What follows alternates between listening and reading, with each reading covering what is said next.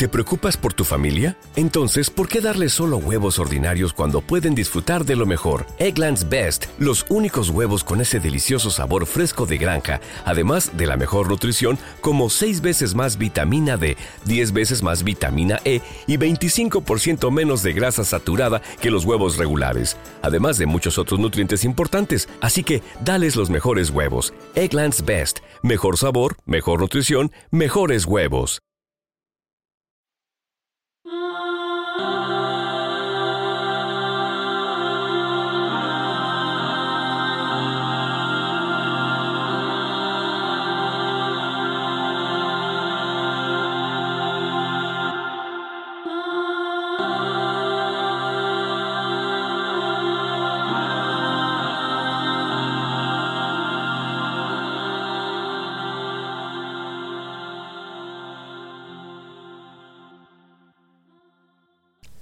Bordado de un corazón de pájaro por Nelly Geraldine García Rosas.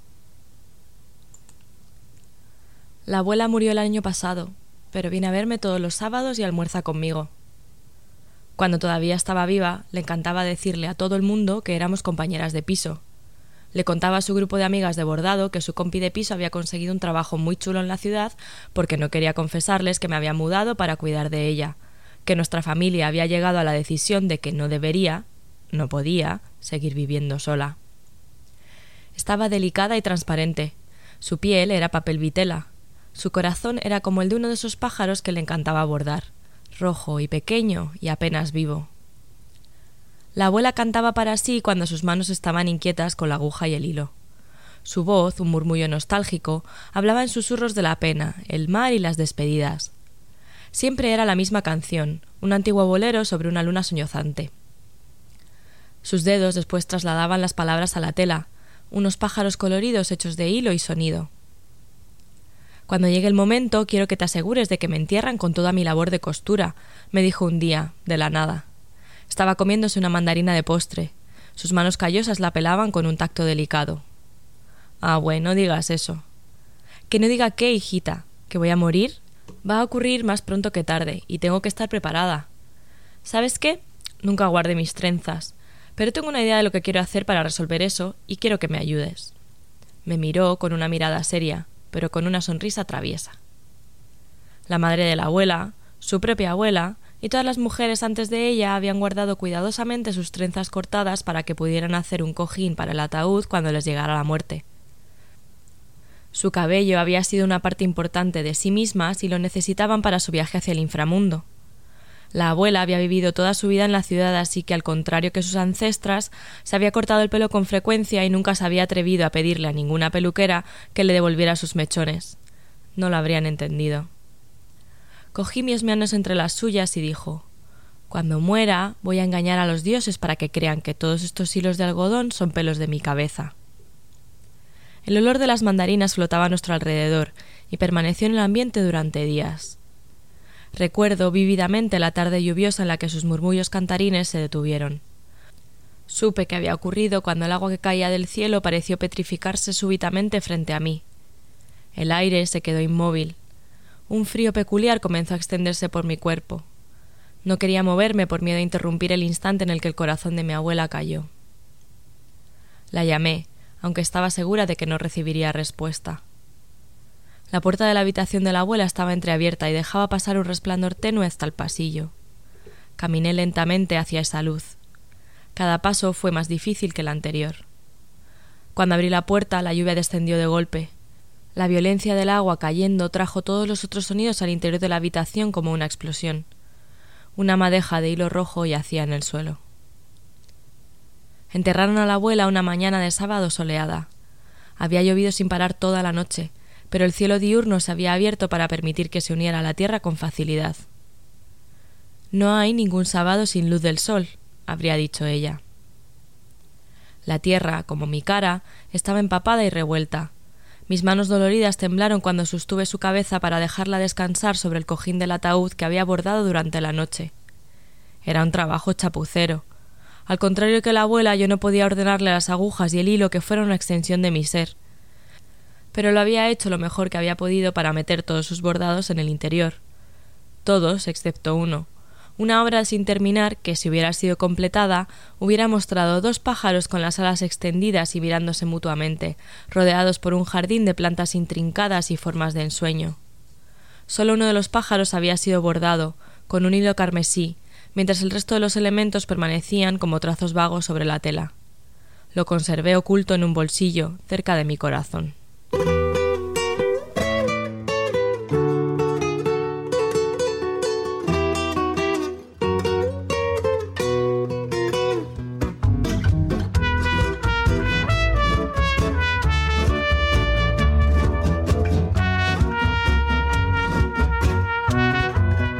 Habían pasado varios meses desde que había perdido a mi abuela cuando me llegó un mensaje desde su número de teléfono. Hijita, ¿podrías recogerme en la estación de metro de Barranca del Muerto? Seguido de una avalancha de emojis aleatorios. Lo ignoré. No podía ser ella. Estaba muerta y había empezado a aceptar el hecho de que se había marchado para siempre. Seguro que era una estafa, una persona malvada tratando de sacarme el dinero haciéndose pasar por ella. Hijita, decía otro mensaje, Sé que podría ir caminando fácilmente hasta nuestro apartamento, pero he traído un saco de veinte kilos de habas porque parecían muy frescas y estaban muy baratas. Trae tu bicicleta para que no tengamos que cargarlas, por favor. Seguido de un emoji de un saco, un emoji de una bicicleta, un emoji de un taco y un emoji de una cara lanzando un beso. Estaba a punto de bloquear el número cuando recibí una videollamada. La cara de papel vitela de la abuela llenó toda la pantalla. Su pelo gris estaba peinado en un moño trenzado, sus ojos estaban serios, pero su sonrisa, como siempre, resplandecía con un aire travieso. Hijita, ¿por qué me haces esperar a la salida del metro? dijo tan pronto como cogí la llamada. No iba a traer nada esta vez, pero es que estas habas. Míralas. Dirigió la cámara al saco, las vainas de un verde brillante. Continuó. Vamos a comer habas con tacos de nopal para el almuerzo, así que date prisa y trae la bici. No puedo esperar para siempre y después colgó antes de que pudiera decir nada. Bajé corriendo las escaleras de la estación. Las ruedas de mi bici se enganchaban en cada escalón, haciéndome sentir pesada y torpe. La abuela esperaba en los torniquetes. Se estaba riendo con una risita de la imitación de una mujer que era yo en ese momento. Sudorosa, el pelo hecho un desastre, confundida pero esperanzada y con calcetines desparejados. Empecé a llorar tan pronto como la tuve delante de mí, Sollocé incontrolablemente sobre su pecho. La gente que pasaba por nuestro lado parecía confusa, pero la abuela los despachaba con una sonrisa y un gesto de sus manos callosas. No ha pasado tanto tiempo, hijita. Ahora límpiate esas lágrimas y ayúdame a atar este saco a la bicicleta, dijo, mientras frotaba con delicadeza su pañuelo bordado por mi cara. Estaba hecho de una tela muy suave y olía a mandarinas. Subir las escaleras fue todavía más duro con todo el peso extra. Cargué con la bicicleta lentamente y con dificultad. A la abuela, sin embargo, no parecía importarle mi lentitud. Estaba mirando fijamente el techo abovedado de la estación. Estos dibujos no estaban cuando morí, ¿verdad? se preguntó, pero parecía que estaba hablando para sí. Justo entonces me di cuenta de que habían pintado el techo recientemente con siluetas azules que imitaban un bordado tenango, animales, insectos, plantas y flores dispuestas simétricamente, como en las obras de mi abuela. Las luces tenues de la estación hacían que la pintura pareciera etérea, un jardín de armonía celestial. ¿Sabes, hijita? Cuando la gente se marcha de Tenango se llevan un fragmento de bordado con ellos como si fuera un trozo de su patria, un trozo de ellos mismos. Mi madre me lo enseñó y yo retorcí ese conocimiento solo un poquito para engañar a los dioses y hacerles creer que esos hilos eran mi pelo, una parte de mí misma. Pero algunos de ellos se quedaron aquí. ¿Verdad? Me quedé helada. Pues claro que sabía que me había quedado su proyecto sin acabar con el hilo rojo. El trozo de tela pareció hacerse más pesado en el bolsillo de mi pecho. Lo sentí cálido y con latido, vivo. Otro corazón fuera de mi corazón. Traté de murmurar una disculpa, pero la abuela me detuvo. Está bien, hijita. De todas formas, quería regresar para comprar algunas madejas y recoger mis antiguas tijeras. Ahora vamos. Tenemos que abrir unas cuantas vainas de habas antes del almuerzo. Todos los sábados la abuela viajaba apenas media hora y atravesaba once estaciones de metro para almorzar conmigo y trabajar en su labor sin acabar.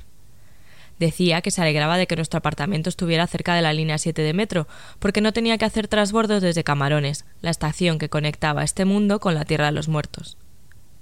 El metro había sido su escape hacia otras partes de la ciudad durante años. Ahora era su forma de regresar después de haber muerto. Regresaba a mí. Su presencia semanal era como un rayo de luz. Mi corazón palpitante no necesitaba un trozo de tela bordada para sentirse completa, solo necesitaba los murmullos cantarines de la abuela. Siempre la misma melodía, el viejo bolero sobre la luna que llora. Abue, ¿cómo fue? le pregunté en su segunda visita, interrumpiendo su murmullo. Yo estaba amasando masa de maíz para hacer tamales mientras ella le infundía vida meticulosamente a una flor de manuelitos con un hilo suave. ¿Cómo fue el qué? El viaje, no sabía cómo preguntarlo sin sentir que estaba abriendo una herida muy reciente, una cicatriz apenas curada en el corazón de mi pájaro. Sin incidentes. Algunos niños vendían caramelos en el vagón. Puedes comértelos, están en mi bolso. No me refiero a eso, dije agarrando la masa con fuerza. ¿Sabes a lo que me refiero? Pues no tengas miedo a decirlo con todas las letras. Su hilo seguía atravesando la tela perfectamente. Me llevó una eternidad preguntar al fin. ¿Cómo fue? Morir. ¿Ves? No ha sido tan difícil decirlo. Tampoco fue tan difícil morir. Detuvo su trabajo durante un momento y se observó las manos. Sentí como si me hubiera pinchado con una aguja muy puntiaguda. El hilillo de sangre que salió de mi dedo era el hilo que conectaba mi alma a mi cuerpo, y antes de que llegara a mi mano ya se había cortado. Continuó trabajando en su bordado. Guardé silencio durante un instante. Los murmullos de la abuela sonaban como si llegaran de muy lejos. La estación está tan profundo que solo hay un piso hasta el infierno, había dicho una vez, tan pronto como la recogí de los piquetes. ¿Abue estás en el infierno? pregunté, sorprendida y un poco preocupada. ¿Cómo antes se le permitía visitarme si se encontraba en un sitio tan horrible? Se rió. Su risa era un arroyo de agua clara tocada por el sol del mediodía. No, niña tonta, es una forma de hablar. No hay cielo ni infierno en la tierra de los muertos. Los muertos simplemente son. Vivimos otra vida allí hasta que estamos listos para lo que viene después. Subimos los infinitos escalones de la estación. Rodeadas de las siluetas tenango azules, emergimos al mundo de los vivos. No es como este, eso sí, dijo la abuela, señalando la instalación artística a la salida del metro. El mural escultura lo había encargado la ciudad hace muchos años algún señor, porque siempre es un señor, había pensado que sería muy inteligente esculpir y pintar su propia versión de las historias que la gente de estas tierras había contado una vez. Su visión estaba llena de miedo, oscuridad y malentendidos. En el centro había representado un gavilán mitológico y monstruoso que bebía sangre de una vasija cósmica. En un lateral un viajero alado sostenía una cúpula celestial oscura, mientras unas criaturas deformes, unos cráneos incorpóreos y unos huesos seguían a la serpiente de fuego hacia el interior de la estación de metro. La tierra de los muertos no se parece en nada a esto. En absoluto. ¿Cómo es entonces, abue? Como una ciudad normal, hijita, pero como si todo estuviera cubierto por una niebla densa o un humo, no sé qué. Así que, parecido a esto, dije, y abrí los brazos ampliamente para señalar la ciudad entera, y levanté la mirada al cielo contaminado que nunca nos dejaba ver las estrellas. Su risa era un océano. Podrías decirlo así. Me alegraba saber que estaba viviendo en un lugar que era lo más familiar posible, así que me reí también con la despreocupación que acompaña al alborozo. Pero una no puede ser despreocupada en esta ciudad sin estrellas. Mantén un ojo en el gato y el otro en la lata de atún, habría dicho la abuela cuando estaba viva. Ocurrió muy rápido. Sentí una quemazón en un costado. El dolor punzante fue como un humo abrasador que oscureció la risa acuosa de la abuela. Y en esa oscuridad hubo empujones y agarrones y tirones y confusión. Cuando conseguí sacudirme esta sensación extraña de encima, me di cuenta de que el tipo que nos había robado ya estaba corriendo por el otro lado de la calle. La abuela estaba en el suelo, ¿Te encuentras bien, abuela? La ayudé a levantarse. Claro que estoy bien, hijita. Estoy muerta. Se rió de nuevo como si nada mal hubiera ocurrido. Pero mírate, tú estás pálida como la organza. Venga, límpiate la cara, te está sangrando la nariz, dijo, ofreciéndome su pañuelo. El tacto era como de terciopelo y olía a romero. La gente se reunió a nuestro alrededor. Una mujer nos ofreció algo de pan para el susto. Otros dijeron que lo habían visto todo, que podían ofrecerse como testigos y dar la descripción del tipo si íbamos a rellenar un informe policial. ¿Para qué? preguntó la abuela. No quiero pasarme todo el día discutiendo con la policía sobre una bolsa de la compra que se ha llevado un señor cualquiera. Espero que la comida le sirva bien. Nosotras ya tenemos mucha. De regreso en nuestro apartamento, la abuela me hizo una tila para tranquilizarme. Mis manos temblaban de miedo a perderla otra vez. No quería que ese pájaro cálido se me escapara de entre mis manos.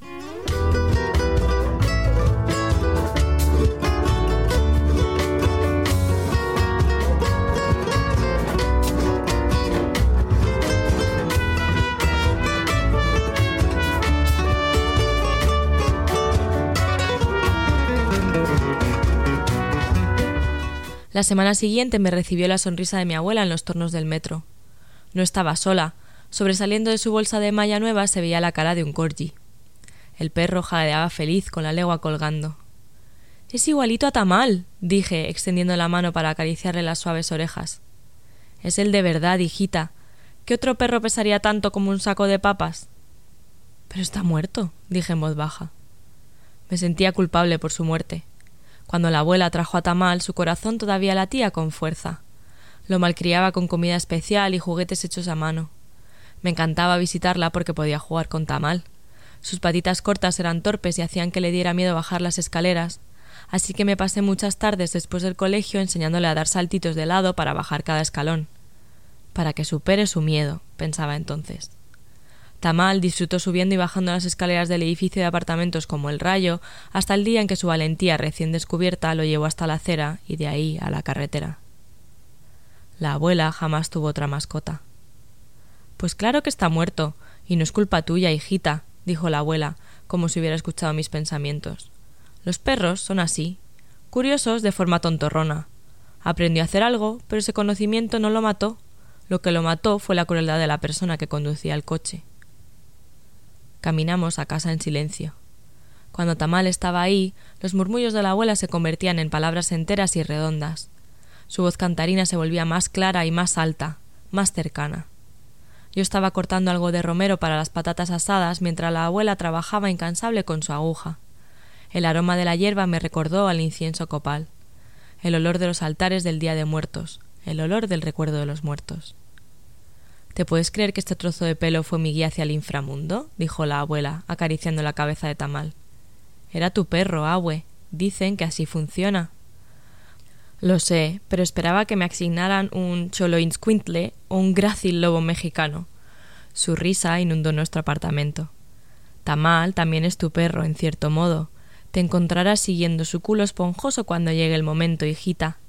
Mientras tanto, recuérdame que compre más hilo lo que tengo no es suficiente para completar el segundo pájaro.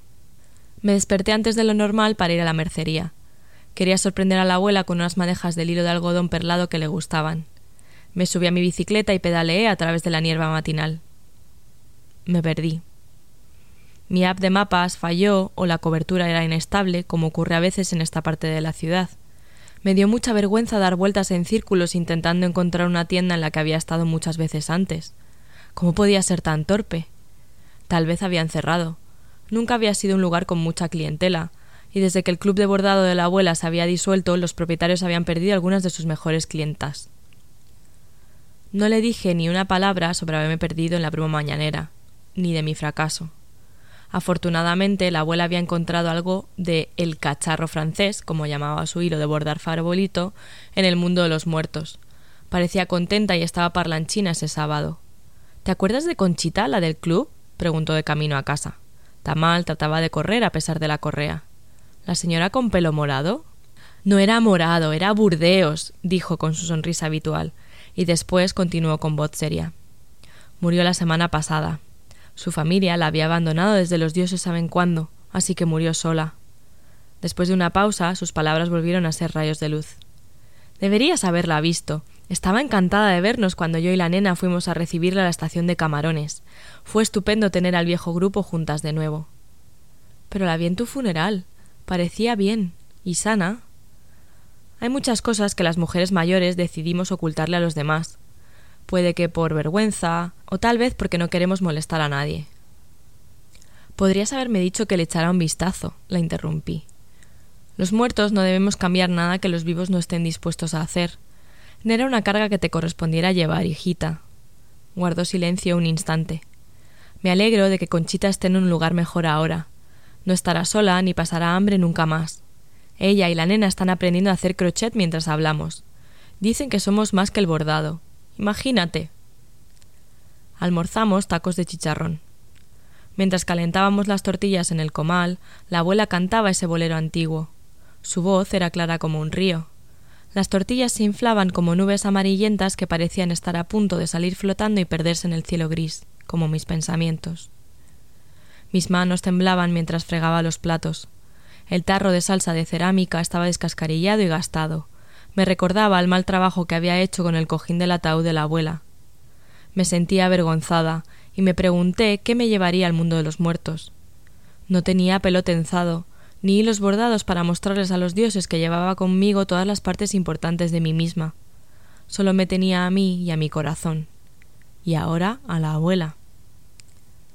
¿Crees que los dioses pensarán que estoy incompleta si llegara con las manos vacías al otro lado? Pregunté, aunque en realidad estaba hablando más conmigo misma. La abuela me cogió de las manos mojadas y las envolvió con un trapo de cocina como si fuera un sudario. Y entonces empezó a cantar. Gradualmente sus murmullos apenas audibles subieron de volumen, claros como la lluvia en verano. La hermosa canción que salió de su boca me abrazó con luz. Mis manos, dos pájaros atrapados, latían dentro del paño. Crees que tienes las manos vacías porque no te das cuenta de que tu corazón es tan grande que no cabe entre tus manos ahuecadas, dijo cuando la canción terminó. Deja que tu corazón vuele, hijita. Estás completa desenvolvió mis manos. Sentí como el aire que todavía contenía los últimos rastros de la voz de mi abuela las acariciaba. Cuando terminamos de fregar los platos, la abuela me mostró su labor terminada. Enmarcados por el árbol de madera, los pájaros parecían hechos de sangre, rojos y perlados, dos corazones latiendo al unísono. Rodeándolos, la vegetación intrincada hecha de hilo parecía un abrazo.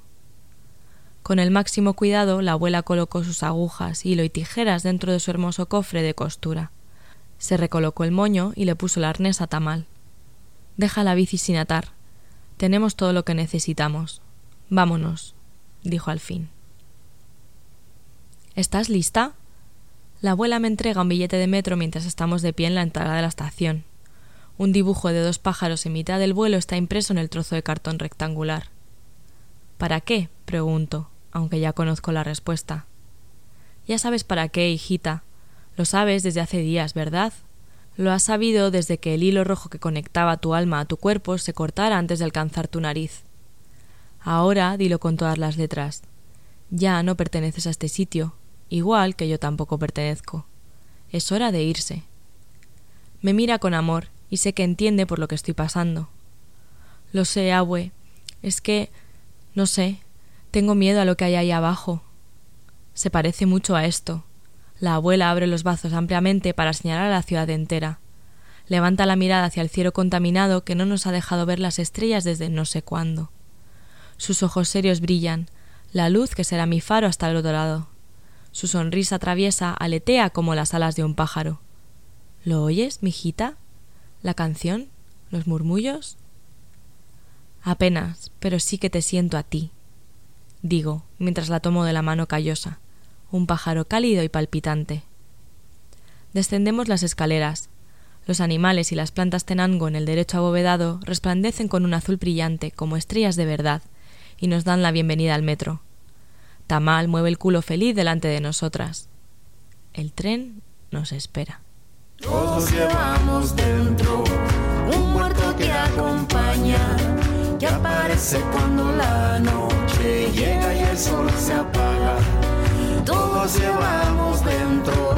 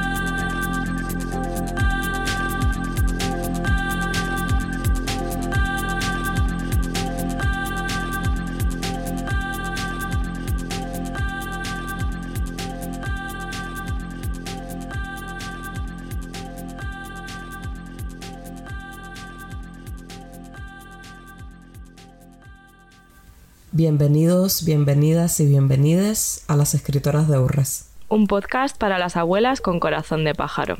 Nelly Geraldine García Rosas es una autora mexicana que escribe en inglés. Es una de las generaciones nuevas de autoras que vienen de otras partes del mundo a la Clarion West en Estados Unidos a escribir literatura fantástica con conciencia eh, anticolonialista, poscolonialista, feminista y todas estas cosas que nos gustan aquí en Urras, pero que lo escribe en el idioma universal que es el inglés. Aquí estoy cruzando una frontera sobre qué es el podcast, es la mitad de Magis y qué es mi mitad, porque eh, en principio, eh, Mayilis está para ensalzar a las autoras latinoamericanas y aquí estoy metiendo yo mi pie, pero la realidad es que Nelly escribe en inglés, eh, la publican en las revistas anglo-escribientes, angloparlantes, no sé si es apropiado, este relato, el relato que he traído hoy a Urras, es un relato que está incluido en la lista de recomendaciones de la revista Locus, que ya hemos hablado de ello en años anteriores, pero sirve de mm, introducción para luego las votaciones de los Locus. Entonces, no es solo opinión mía, este relato es la leche. y para mí es un tremendo placer poder presentar un relato de, Nelly aquí porque la verdad es que me gusta muchísimo cómo escribe. También me parece que es una de esas autoras a las que hay que tener en cuenta y prestarle atención y espero que siga publicando mucho en muchas partes y podamos seguir leyéndolas. ¿Qué te ha parecido el relato, Maggi? Cuéntame. A mí me encantó el relato. Eh, sí, sí, es un ejemplo. O sea, ahora yo estaba pensando incluso un poco más allá del ejercicio que está haciendo Nelly con su escritura porque al, insertar un relato que evidentemente pertenece a toda la estirpe del realismo mágico, con Elena Garro ahí de diosa tutelar, obviamente. Lo ha dicho ella. Sí. y presentarlo en un contexto como el Clarion West, que bueno, es literatura de género y tal, está haciendo ese ejercicio desestabilizador que muchas veces desde, desde la literatura de género, ciencia ficción, fantasía, terror, eh, hemos estado proponiendo de leer el realismo mágico como lo que es fantasía. Entonces, entonces me parece, me parece un ejercicio desestabilizador y, restituidor también de, de, lo que ha sido este género y, también de otras vertientes de ese mismo género, porque sabemos que el realismo mágico, además de relacionarse eh, casi expresamente con los latinoamericanos, que no es así, que puede haber realismo mágico en otras tradiciones literarias, eh, se suele relacionar con una estirpe muy masculina, ¿no? Gabriel García Márquez ahí de, de, primero y bueno, el mismo Juan Rulfo en México, en fin. Ahí hay una estirpe muy, una impronta masculina muy fuerte que me parece que una autora como Nelly Geraldine García Rosas está tirando por otro lado, ¿no? Y quizás pareciéndose más a, Elena Garro, que, es esa otra gran exponente, aunque a ella no le gustaba, ¿no? Que la relacionaran con el realismo mágico, porque sí detectó muy rápido que eso era una cuestión más bien de marketing que de literatura. Es evidente que, fue una de las fundadoras, ¿no? De, este mm. tipo de, literatura y de, comprender eh, la cultura latinoamericana en estos términos, ¿no? De, naturalización de lo fantástico, disrupción de, lo sobrenatural eh, en un contexto cotidiano. Y bueno, aquí esto es que el cuento es un ejemplo. Cuando tú le quieres explicar, explicar a alguien qué cosa es realismo mágico, eh, coge esa primera oración del cuento de, Nelly. La abuela murió el año pasado, pero viene a verme todos los sábados y almuerza conmigo. Es eso, es como espectacular. Y bueno, y además, y por eso yo digo que tiene la cosa tutelar de, de Elena Garro, eh, surrealismo mágico, que siempre está muy vinculado con lo político y lo social, tira más hacia, hacia lo íntimo y hacia precisamente em, lo que tiene que ver con, las generaciones, con el papel de las mujeres eh, en el contexto, en este caso mexicano, con la tergiversación de, la cultura y de la mitología y de la religión eh, precolombina, ¿no? Eh, va más por ahí que, por una reivindicación o por un contexto más macro, tipo la novela del dictador, ¿no? que también se suele hibridar con, con el realismo mágico, eh, tira más hacia, hacia Garro, que era, o sea, que las ficciones de Garro, especialmente los cuentos, son eh, muy feministas, o sea, tiran más por esa parte de reivindicación del papel de la mujer. Eh, así que a mí me encantó, obviamente, porque yo soy muy fan de Elena Garro. y ahora de Nelly. y ahora de Nelly. Gracias por eso. Eh, a mí es un relato que yo he traído porque me resulta, es un relato de si, si, existe la comida reconfortante, ¿no? A mí me parece que este es un relato reconfortante, ¿no? Incluso con la tristeza de fondo de, de que la protagonista, que es una chica joven, muera en mitad del relato y se dé cuenta hacia el final, me parece que es una contraposición un poco también de manera involuntaria a, las relaciones intergeneracionales que mm, hablamos en el capítulo anterior, ¿no? En Total, hay mandarinas, hay incluso olor a mandarinas relacionado con algo positivo. Ay, olor a, mandarinas, pero en plan bien. y es una cosa que sí que, sí que me gusta mucho, la figura de la, de la abuela como... Porque además, o sea, el resto de la familia está completamente fuera del, marco, ¿no? O sea, como que envían a la, a la nieta a que, a que le haga compañía a la abuela, em, pero nunca se sabe nada más de, de la familia. La única relación que importa en este relato es el de la abuela y la nieta y, es un relato pues lleno de ternura y de compañía, ¿no? Que a veces cuando hablamos de las generaciones más mayores siempre se, o sea, no, no se hace mucho hincapié. En este relato se menciona dos, ¿no? O sea, la, la abuela que necesita la ayuda de la nieta, ¿no? Que ya no puede vivir sola y luego se menciona una de las amigas de la abuela que muere en soledad y muere abandonada por su familia y es algo que se, se menciona de forma muy casual, pero luego también tenemos ahí el detalle de la sororidad, ¿no? De, en plan el, club de costura que vuelve a reunirse en el, más allá, ¿no? Eh, a mí me gusta mucho eh, cuando hablamos, eh, cuando se habla de, bordado, porque me parece que mm, yo soy bordadora y es una es uno de esos artes que más em, se enmarcan dentro de lo que supone el patriarcado, ¿no? A la hora de la valoración de la producción y de porque el bordado es un arte indudablemente, ¿no? Es una eh, además es un arte que tiene mm, unas connotaciones de labor eh, ardua, lenta, que, que casan muy mal con el capitalismo también, ¿no? No es una no es eficiente a nivel a nivel capitalista, pero a pesar de lo artístico, de lo indudablemente artístico que es, es una es un arte es considerado un arte menor y hasta despreciado o ni siquiera considerado un arte, ¿no? En, determinados ambientes patriarcales, porque básicamente es una es un arte que lo llevan a cabo las mujeres, ¿no? En su gran mayoría es una es un arte femenino y como tal pues debe ser menospreciado y debe ser y debe ser puesto al margen o eh, limitado al arte al ambiente del hogar no y aquí en este relato tiene ese papel principal eh, que, que une a la abuela y a la nieta, no, no en, el, en el acto de, hacer, de hacerlo los dos, ¿no? Porque no es la abuela la que... O sea, la, nieta no borda en ningún momento, lo intenta y hace una labor eh, triste de, de bordado pero aún así hay una, hay una convivencia, ¿no? Mientras está la abuela eh, cosiendo, la, la, nieta participa de, de, ese proceso, ¿no? Y me parece una, una convivencia tierna. Sí, sí, total. El bordado adquiere como mismo el pelo también, ¿no? Una especie de evolución ahí. Es un atributo mágico, un conector con, con ese más allá. Eh, a mí me gusta mucho cuando, cuando esto ocurre en los relatos latinoamericanos. Me estoy acordando ahora de Yuku porque recientemente lo, lo releí, lo releímos en un taller que impartí de cuentos de terror en Lata Peinada y, y hablábamos de eso, de cómo, eh, a pesar de que en este caso Giovanna Rivera, un el relato que trajimos aquí a Urras en la primera temporada, utiliza este mito, vamos a decir, más europeo del vampiro y lo lleva a ese contexto amazónico latinoamericano, sí eh, se cuida de, de alguna manera hacer una conexión latinoamericana, que es entonces esta palabra yuku, ¿no? En la lengua de, eh, de, la, de los protagonistas de, este contexto latinoamericano.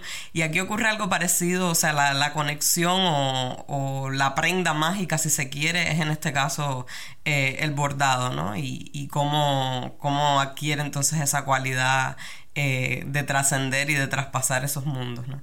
Eh, y sí, lo que decías anteriormente de, de, los cuidados y de las personas mayores, yo creo que esa es una de las cosas que más eh, contextualiza, vamos a decir, el, el relato en, en, en, este contexto cultural eh, mexicano en este caso, pero yo creo que es bastante latinoamericano de, del cuidado de nuestros adultos y de cómo eh, es más extraño o al menos no está bien visto que, que, se deshagan de los adultos y que los dejen como viviendo solos en residencia.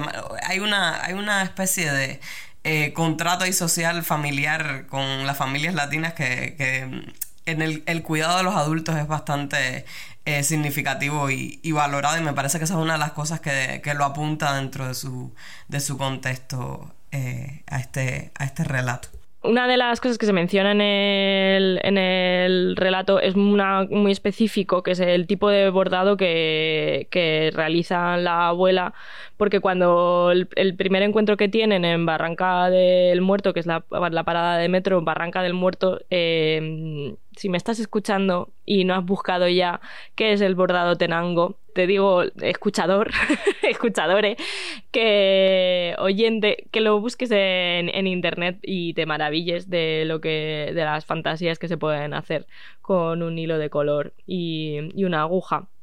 Barranca del Muerto, que se menciona al principio del rato, que es, el, la parada de metro en la que la nieta y la abuela se reencuentran, eh, está decorada con eh, unos... O sea, lo que se describe en el relato es real, está eh, pintadas las paredes están pintadas de blanco y tienen motivos que recuerdan a este tipo de bordado específico de una región de México y es una fantasía de para de metro ya de repente como en plan de yo ahora tengo que ir ahí ahora forma parte de mi tour literario mundial eh, ir a Barranca del Muerto a ver las, las decoraciones tenangas.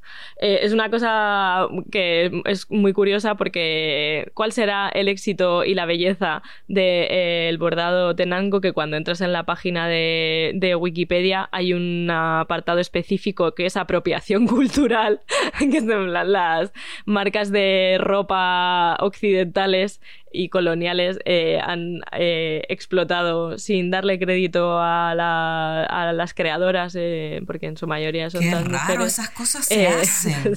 se hacen. Bueno, se hacen. Pero una de las cosas guays, por decir, de, de, de, estas situaciones que son gente que tienen mucho peso, o sea, tienen a nivel cultural está, está bastante protegido por la por el gobierno, entonces es una o sea, hay, cuando, cuando ocurren este tipo de cosas hay mucha hay mucho revuelo, se genera mucho revuelo y tienen que claudicar, que es algo que a mí me resulta muy satisfactorio, ¿no? Que es en plan, no, que no se salgan con la suya, independientemente de que, pues, o sea, que mm, apropiarse la labor de otra gente, pues está mal. Una de las, de las cosas que más me gustó también del relato fue la coloquialidad de la conexión entre el mundo de los muertos y el mundo de los vivos, que es en plan ir el metro, ¿no? me hace mucha gracia que la abuela diga, me gusta mucho que nuestro apartamento esté en la misma línea que, la, que cuando yo salgo de los, del mundo de los, de los muertos salgo en camarones, que también es, es, contexto, es un contexto que perdemos un poco porque si no eres de México, de, de F, no, no, no pillas pero también hay eh, cierta mitología alrededor de estas paradas, ¿no? Eh, y eso era una cosa que querías comentar tú, May, y la conexión que había entre los mexicanos y eh, los muertos y cómo se diferencia un poquito de, de mi concepción cristiana de, de la muerte. Sí, o de la mía también, ¿eh? La mía laica. Pues sí, sí, a mí este cuento lo he estado escuchando en mi cabeza con una canción de Natalia Lafourcade que habla precisamente de esa, de esa, O sea, siempre me causa un poco de desasosiego porque es verdad que los mexicanos en específico tienen una relación ahí con el más allá, con el mundo de los muertos, ¿no? la famosa celebración de, del Día de los Muertos mexicanos, que es muy particular de, esa cultura. Y yo creo que este cuento lo, lo refleja de una manera muy clara, ¿no? Y, creo que de hecho una gran clave de lectura que se da de, este cuento es, en ese pasaje en que abuela y nieta emergen del metro y se quedan mirando una, escultura, ¿no? Un mural escultura que ha hecho, y pone entre paréntesis, eh, posiblemente un autor, un, hombre, porque siempre son hombres, sí. Eh, y, bueno, era una especie de redefinición o, reescritura de, muchos mitos locales, ¿no? Muchos mitos precolombinos y, y de alguna manera los había vuelto muy macabros, ¿no? Todo, todo muy, muy macabro y atravesado, por supuesto, por una visión cristiana eh, de, del más allá y del mundo, ¿no? Entonces su visión estaba llena de miedo, oscuridad y malentendidos. La tierra de los muertos no se parece en nada a esto, en absoluto, ¿no? Y, y yo creo que parte de lo que pretende desmentir el cuento es esa, es ese mismo, esa misma noción del infierno, ¿no? Que también se habla del infierno en algún momento y se eh, es una manera de hablar, aquí no hay infierno, todo es... De hecho, como se repite, sí, como se repite en muchos momentos, sí es que se parece mucho a esto, ¿no? Y levantan las manos y, y, em, apuntan a la ciudad, ¿no? Se parece mucho a esto a, tal punto que la protagonista ha estado muerta y, no se ha dado cuenta de ese, de ese pasaje hasta, hasta ya avanzada la historia, que bueno, tiene que ver también con, con un aceptar, ¿no? De, de las circunstancias. Pero es un pasaje, a pesar de que trata de una muerte, a pesar de que es una muerte además de una persona joven, que no, que no lo asumimos como tormentoso, ¿no? Es una cosa más natural, es una es una cosa menos traumática de lo que, de lo que pudiera suponer y, me parece que ahí radica mucha parte de, la ternura y que eh, es una cosa que en el realismo mágico se, ha, hecho mucho, hay que regresar a Gabriel García Márquez inevitablemente, pero a mí me recordó eh, esa cercanía con la muerte y esa especie de de naturalización, ¿no? A cuentos como El abogado más hermoso del mundo, Un señor muy viejo con las alas muy grandes, en fin.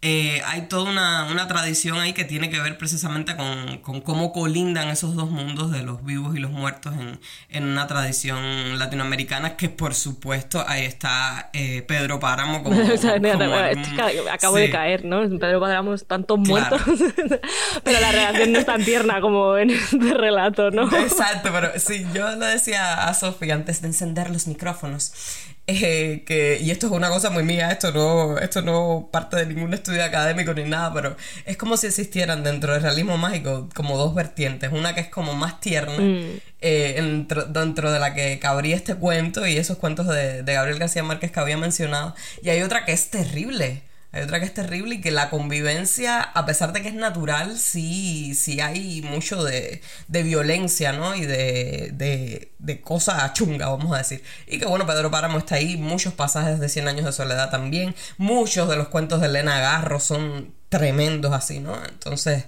eh, yo creo que este cuento se inscribiría más en ese, en ese costado de, suavizar ¿no? ese pasaje y esa convivencia con el mundo de los muertos, a pesar de que, de que sigue siendo una muerte de alguien joven. Es un relato que termina literalmente con la, la nieta recién muerta y la abuela mm, yendo hacia el inframundo mirando el culo de un corgi mm, sacudiéndose. O sea, yo creo que no hay mejor despedida Me encanta lo del corgi y que ella esperaba que, que fuera un perro más solemne, ¿no? Como los squinches. Sí, yo quería. que los mexicanos son eso, ¿no? Son los perros que te llevan. Que te llevan al más allá, no, es un corgi, me encanta. Bueno, pues eso es lo que teníamos que comentar sobre este relato. Si tenéis más ideas, esperamos que las comentéis con nosotras en Twitter, en Instagram o en el canal de Telegram si eres eh, mecenas nuestro y nos escuchamos dentro de 15 días con otro relato. Así es. Hasta la próxima. Adiós.